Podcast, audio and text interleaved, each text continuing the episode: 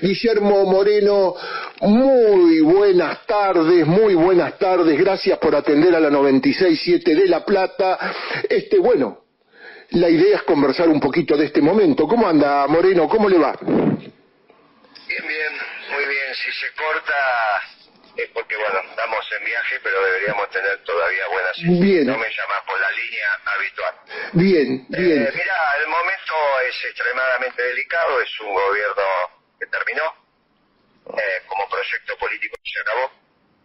Eh, obviamente falta la anécdota de saber cuándo pasa el mando Alberto Fernández si es el martes que viene o es el 11 de diciembre.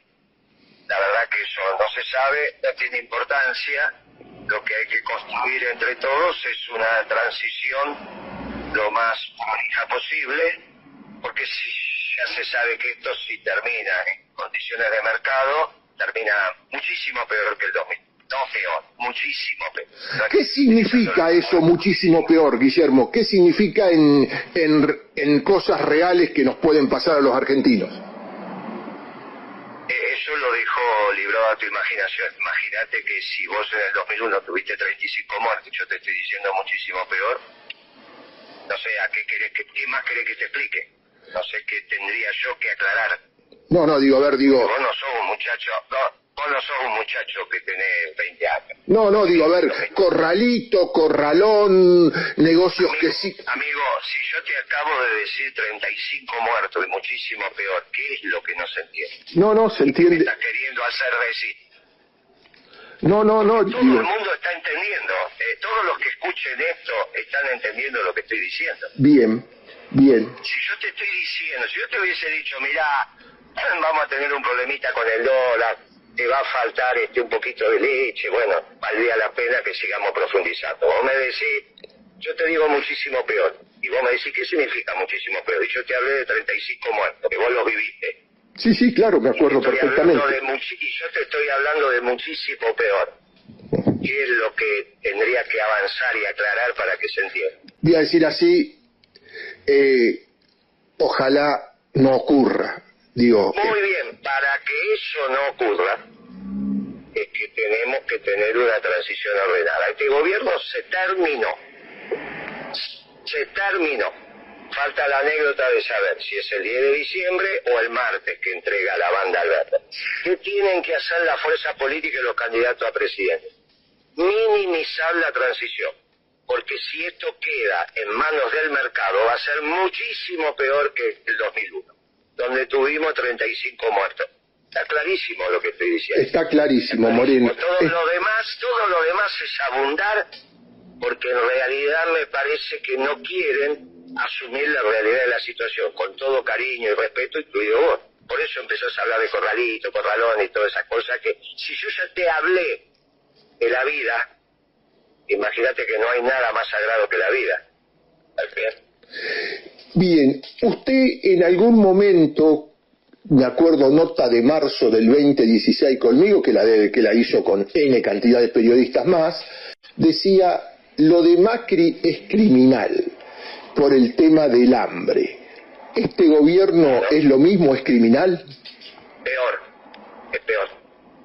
Es peor, hambrió peor al pueblo.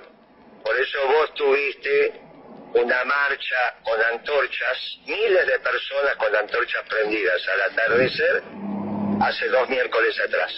Pasaron por la esquina de mi casa, soy, soy testigo ocular de ese proceso y del miedo que generó en los vecinos. Del miedo que generó, ¿eh? cuando caminaron por la 9 de julio y demás. Eso no es que es una, una cosita. Las causas son correctas, es hambre. La metodología con antorchas prendidas le pido al PO, al Partido Obrero, que la termine. Eh, digo, ¿no lo ve a usted a Massa emprolijando esto y siendo candidato? ¿No le ve ninguna posibilidad? terminado. Él, él puede ser candidato a todo lo que quiera. Ahora, vos imagínate que un muchacho que es abogado, que quiere prolijar la economía y tiene entre 7, 8, 9 o 10 de inflación mensual, eh, está todo dicho. Es solamente la fantasía puede implicar esto. Esto es lo mismo que cuando decía en el 89, no, Alfonsini y Angelo van a ganar la elección. Todo el mundo sabía que la perdía. ¿Está bien? Después el gobierno hace su cosa, tiene su pauta, arregla por acá, viene por allá, es el gobierno. No deja de tener que haya terminado como proyecto político no significa que todavía no se siente en el despacho del presidente. El gobierno es el gobierno. Y los periodistas y la gente y los medios, bueno, tienen que hacer lo que tienen que hacer. Ahora, vos como yo sabemos que un muchacho con 10% de inflación no puede de ninguna manera estar a, ser un candidato competitivo. Otra, y lo sabe todo el mundo. Una cosa que he notado para este frente político. Una cosa que he notado de usted, digo, que sea es sumamente crítico con la preside, con la expresidenta, con la vicepresidenta. Usted ha dicho más de una vez, no sabe nada de economía. Es la responsable política de la década perdida. A la década ganada que construyó el peronismo, la siguió la década perdida que empezó con la devaluación de Kicillof. Hubo dos problemas muy graves que se dan de patada en el culo con la ideología, con el peronismo. Dolarizar el precio del gas, que ahí está en parte el problema que tenemos hoy, hoy, no solamente que lo dejó Aranguren, sino hoy, porque Aranguren operó lo que operó porque el precio del gas ya estaba dolarizado. Y la devaluación de enero del 2014 que no debió, no se debió haber, nunca debió haber existido que solamente pudimos parar algunas de sus consecuencias desde el Ministerio de Planificación, con, el, con Daniel Cameron, con Roberto Barata, con un montón de compañeros que estuvimos ahí al frente peleándole el kilo de hierro a Techín, los clavos, el cemento a Loma Negra y demás. Si no, los efectos hubieran sido posteriores, de todas peores. De todas maneras, de aquella devaluación, y en esto también coincido 100% con Guillermo Moreno, de aquella devaluación en adelante, Exacto. ahí escribimos la, eh, la historia que estamos viviendo hoy. No es que se equivocó una vez, hace 10 años que se viene equivocando. Y habla de lo que no sabe. Entonces, ¿quién le, ¿quién le dice que tiene que hablar de economía? ¿O por qué se le ocurre hablar de economía si ella sabe que no sabe? Como bien vos dijiste, trabajamos con ella. Así que yo sé lo que sabe y lo que no sabe. Economía no sabe. No sé por qué se empecinan a hablar de economía. Bueno, esa fue la primer pelea que tuvo con Alberto Fernández, cuando le dijo, vos no sabés de economía, y ella casi rompe el plato. No, no lo sé eso. La sí, fue los, ahí no sé, irían, irían ah, tres meses, cuatro de gobierno. no, la verdad que nunca, nunca me enteré de eso.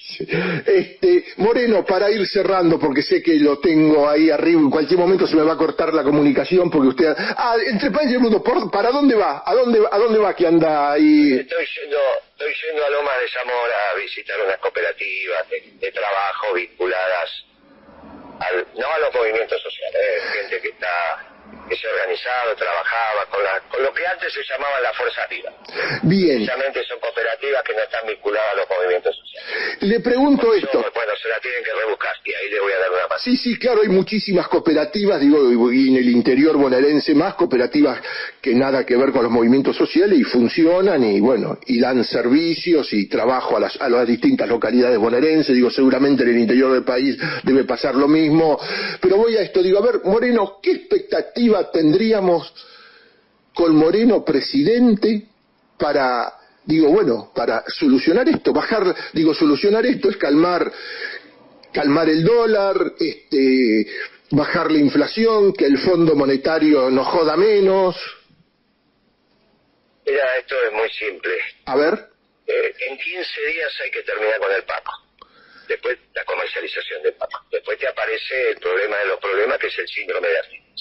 Bien, tenés 250 mil pibes y pibas que consumen Paco diariamente. Y estos son los problemas de inseguridad que tenemos. Y en seis meses le dimos vuelta a esto como un guante como ya lo hicimos. Le dimos vuelta a esto como un guante como ya lo hicimos. Hay que poner el país a producir y a trabajar.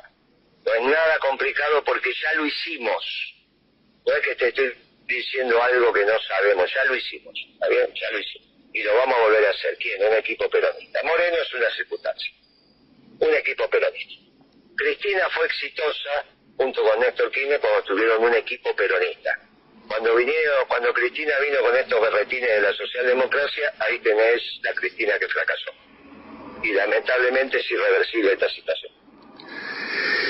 Moreno, volviendo al comienzo, que fue tremendo y se entendió muy bien lo que dijo, se entendió muy bien lo que dijo. Eh, para cerrar, ¿podés tirar un centro a la esperanza? Lógico, el centro de la esperanza es que se tiene que producir el milagro de un próximo gobierno peronista. La esperanza siempre se da cuando te hablan con la verdad. La esperanza basada en la mentira no es esperanza. Por eso vos me estás llamando hoy, porque yo no miento.